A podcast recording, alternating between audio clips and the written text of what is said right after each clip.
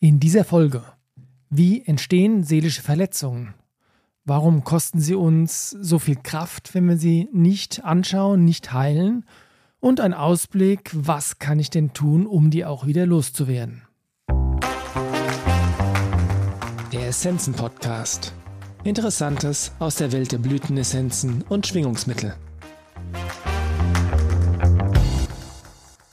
Ja, hallo, mein Name ist Carsten Sann vom Essenzenladen in Aschaffenburg und in dieser Folge möchte ich euch etwas über seelische Verletzungen erzählen, wo sie herkommen und ja, wie man damit umgehen kann, um es besser zu machen in irgendeiner Form.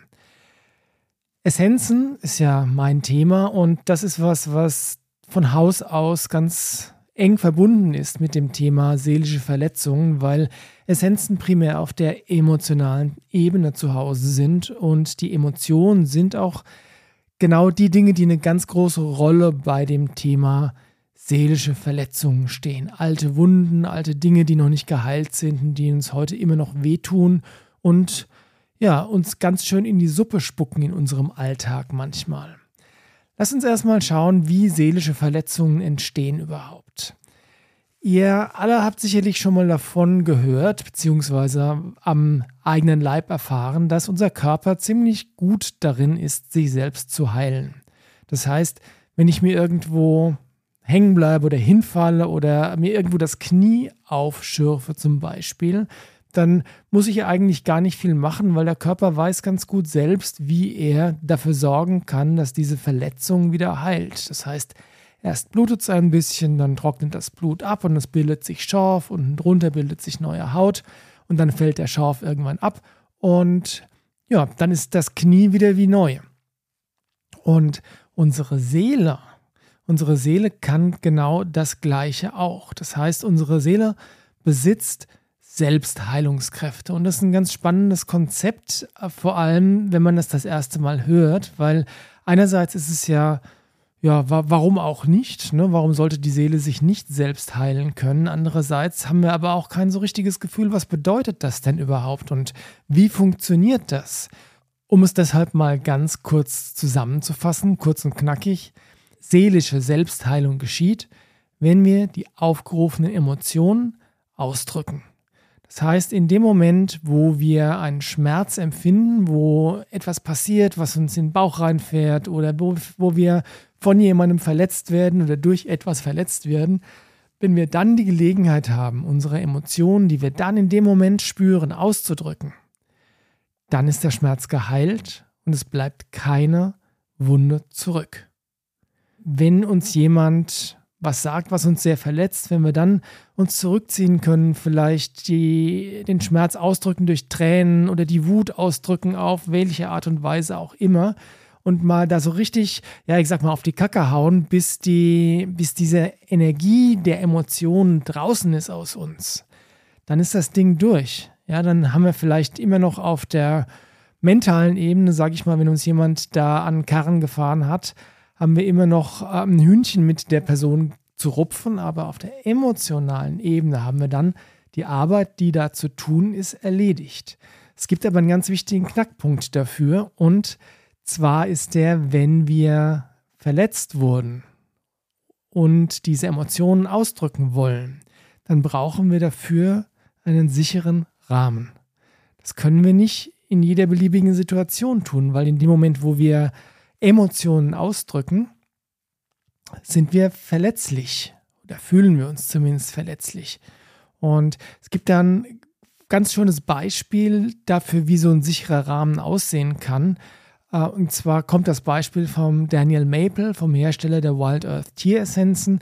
Und der ist ein äh, ausgewiesener Spezialist, wenn es darum geht, mit emotionalen Verletzungen zu arbeiten und dafür zu sorgen, dass die dann auch irgendwann geheilt werden.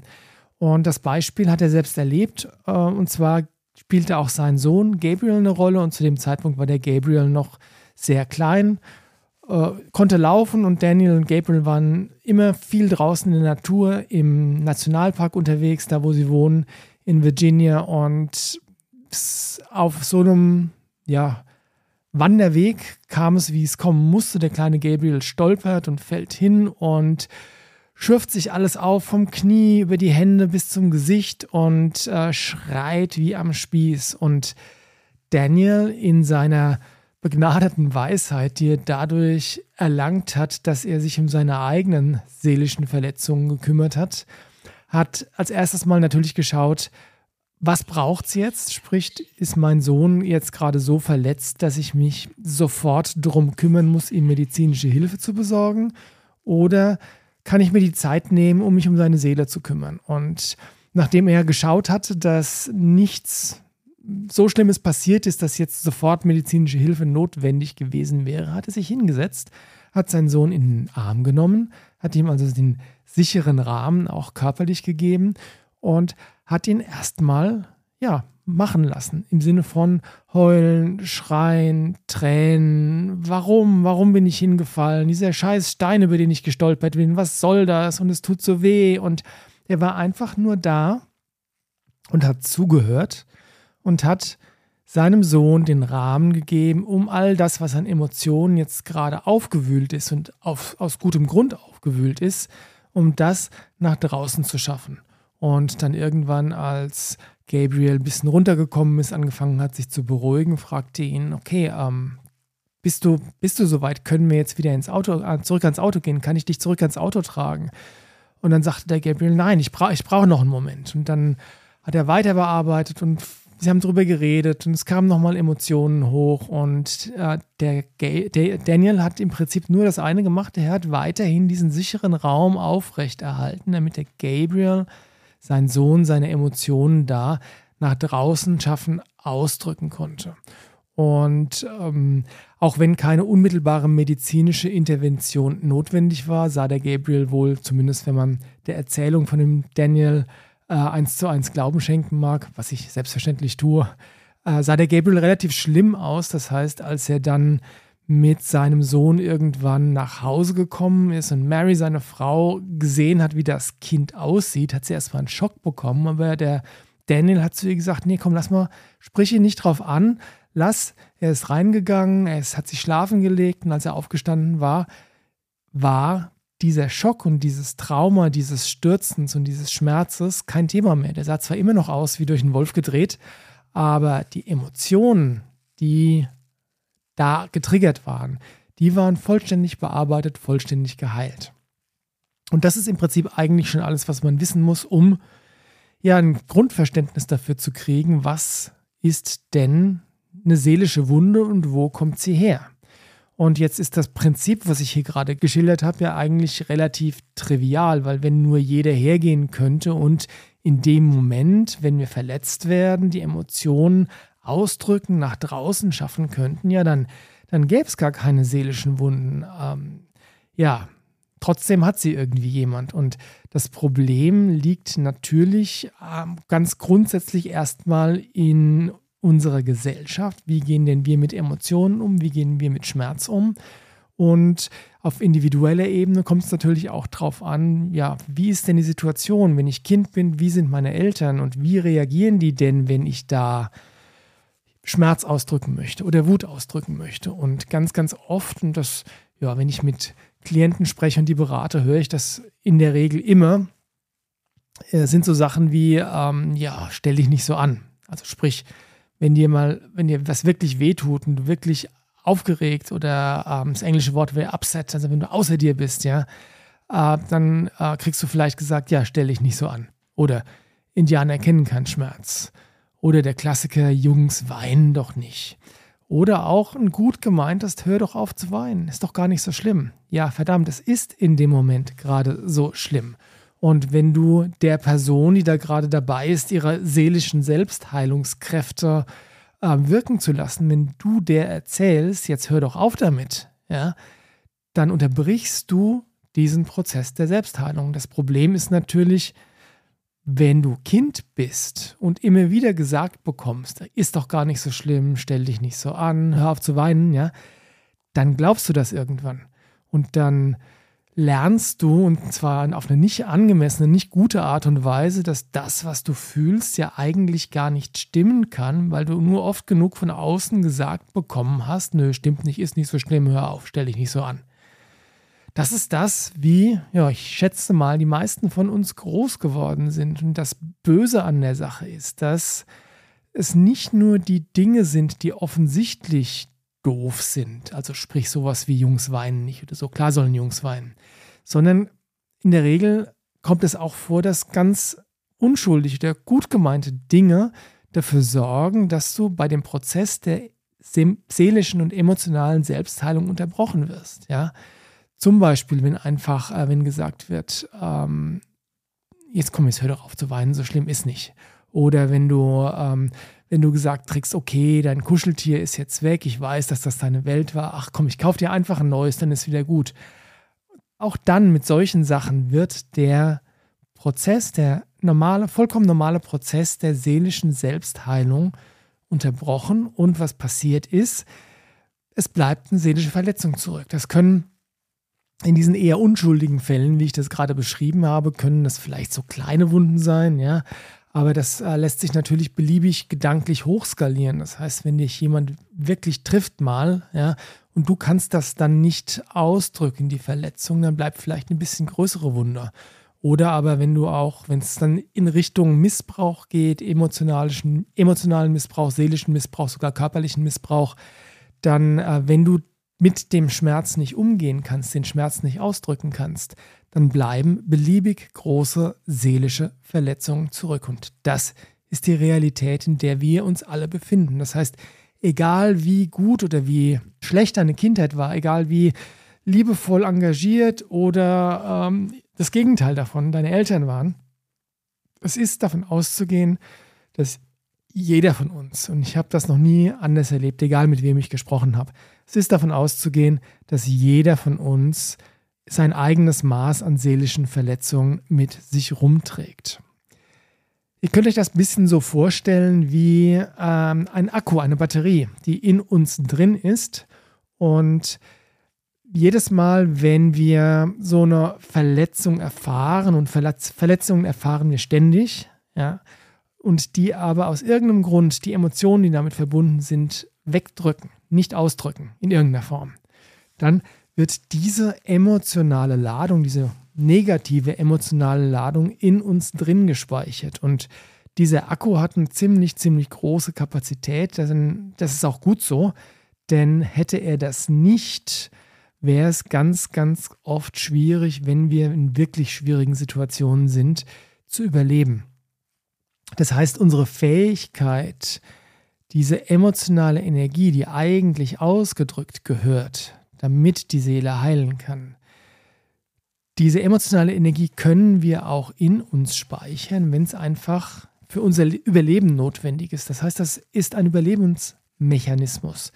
Und das tun wir zum Beispiel, wenn die Emotionen einfach zu viel sind, wenn wir das gar nicht auf einmal alles aushalten können. Das tun wir aber auch, wenn wir uns nicht sicher genug fühlen, um die Emotionen auszudrücken oder wenn die Situation es einfach nicht zulässt. Ja. Die Sache ist die, diese Emotionen bleiben in unserem inneren Akku gespeichert, so lange, bis wir sie da wieder rausschaffen. Und es kostet Kraft, die da zu halten. Es kostet Energie, die da zu halten. Und diese Energie, fehlt uns dann an anderen Ecken und Enden. Das kann heißen, dass wir einfach das Maß an Lebensfreude, was wir gerne hätten, nicht fühlen können, weil wir immer nur damit beschäftigt sind, diese alten, gruseligen Emotionen unten zu halten. Oder wir können unser Potenzial nicht voll entfalten oder Dinge nicht tun, die wir gerne möchten, weil wir einfach nicht die, ja, die Lebenskraft, die Vitalität, die Energie dafür haben. Im Umkehrschluss wenn wir hergehen und schauen, was kann ich denn tun, um diese negative emotionale Ladung aus meinem inneren Akku da rauszubringen. Wenn wir das machen, dann geht mit jedem bisschen, was da rausgeht, wird wiederum Lebensenergie freigesetzt. Woran können wir denn jetzt erkennen, dass wir da ja noch Themen am Start haben, die uns, wenn wir sie denn mal anschauen und vielleicht auch ein Stück weit auflösen, das Leben leichter machen würden? Da ist ein Lieblingsbeispiel von mir und es mag bei weitem nicht das einzige Beispiel sein, aber ein sehr plakatives Beispiel sind die vielen roten Knöpfe, die die meisten von uns haben. Rote Knöpfe heißt, das sind so bildlich gesprochen natürlich nur rote Knöpfe, das sind so Triggerpunkte Und wenn jemand auf diesen roten Knopf drückt, also etwas tut, etwas sagt oder auch nur irgendwie komisch schaut, dann gehen wir so sicher wie das Abend in der Kirche in die Luft. Das heißt, wir kommen in Situationen, die eigentlich gar nicht so schlimm sind. Eigentlich trivial, Alltag und trotzdem reagieren wir darauf. Die triggern nämlich alte Gefühle. Wir reagieren über auf die aktuelle Situation, weil wir nicht nur auf die eben aktuelle Situation reagieren, sondern weil da noch ganz, ganz viel anderes mitläuft, was mit der ursprünglichen Verletzung, die noch nicht geheilt ist und deren Emotionen in unserem inneren Akku gespeichert sind, weil das alles mitschwingt, mitläuft. Und eine Konsequenz davon ist, insbesondere wenn du vielleicht ganz viele rote Knöpfe hast und ständig angetriggert wirst, das macht das Miteinander echt schwierig. Sei es im Freundeskreis, sei es in der Familie oder sei es im Supermarkt, ja, wenn dich einer komisch anschaut. Deswegen, ja, es ist einfach sinnvoll, sich darum zu kümmern. Und wenn du meinen Podcast hörst, dann gehe ich mal davon aus, dass du entweder das schon kennst, was ich alles erzähle, oder aber dass du ein großes Interesse daran hast, mehr daran zu lernen, mehr darüber zu lernen. Ja. Ein Tipp ganz für den Alltag. Achte doch mal darauf. Wenn du in einer Konfliktsituation bist, was fühle ich und wie intensiv sind meine Gefühle? Sind sie der aktuellen Situation angemessen oder sind sie vielleicht viel zu groß? Und wenn die Situation vorbei ist, wenn es vielleicht tatsächlich auf rationaler Ebene die Situation gelöst ist, sind dann die Gefühle immer noch da? Fühle ich mich immer noch verletzt, getroffen, beleidigt oder, oder sonst irgendwas? Ähm, oder sind meine Gefühle mit der Situation dann auch, sag mal, beendet im Wesentlichen? Ja? Wenn du das Gefühl hast, dass die Gefühle, die da hochkommen, einfach too much sind für die Situation oder wenn du das Gefühl hast, dass die selbst wenn, weiß ich nicht, die andere Person sich entschuldigt hat, dass du immer noch auf irgendeiner Ebene beleidigt bist, dann ist das super wahrscheinlich, dass da bei dir so ein roter Knopf gedrückt wurde, dass da was Altes angetriggert wurde und ja, dann bist du aufgerufen, dich drum zu kümmern, vor allem wenn es immer wieder vorkommt. Bevor ich zum Schluss komme, und das ist der letzte Punkt jetzt von meiner Agenda für diese Folge, will ich euch nicht so unfertig da sitzen lassen, denn ich möchte euch noch sagen, dass es äh, eine Lösung gibt. Ja? Ich kann also mit diesen alten seelischen Verletzungen, ich kann mit den negativen emotionalen Ladungen, die da in meinem Akku gespeichert sind, kann ich was tun, um die da rauszuschaffen, um die wegzukriegen, damit ja, damit mein Leben schöner wird. Und ich hatte den vorhin schon erwähnt, als ich die Geschichte von seinem Sohn erzählt habe, ähm, den, den Daniel Maple. Gabriel ist der Sohn. Und ich muss sagen, dass das, was ich hier jetzt so erzähle, dass ich das vor allem vom Daniel Maple gelernt habe. Und der hat sich das auch nicht alles alleine ausgedacht. Der hat das aber in ziemlich heftiger Art und Weise selbst ja, anwenden müssen weil er jemand ist, der aufgrund seiner persönlichen Lebensgeschichte mit ziemlich vielen seelischen Verletzungen und seelischen Wunden ähm, groß geworden ist und die erst ähm, bemerkt hat, beziehungsweise erst wirklich wahrgenommen hat, als er schon erwachsen war. Und ähm, dementsprechend große Kudos an den Daniel, weil der da mein ganz, ganz großer Lehrmeister ist. Schlüssel von dem Ganzen ist, das, was wir da reingeschafft haben in unseren emotionalen Akku oder andersrum, was wir da reinschaffen mussten, um zu überleben, das muss da irgendwie wieder raus. Und in der nächsten Folge verrate ich euch Wege und Werkzeuge, wie wir das hinkriegen können. Entweder mit Unterstützung von anderen Personen oder auch alleine, äh, je nachdem, was euch da lieber ist. Jetzt, ich fasse gerade noch mal kurz zusammen. Wenn uns jemand an den Karren fährt, dann tut das weh. Ist auch normal.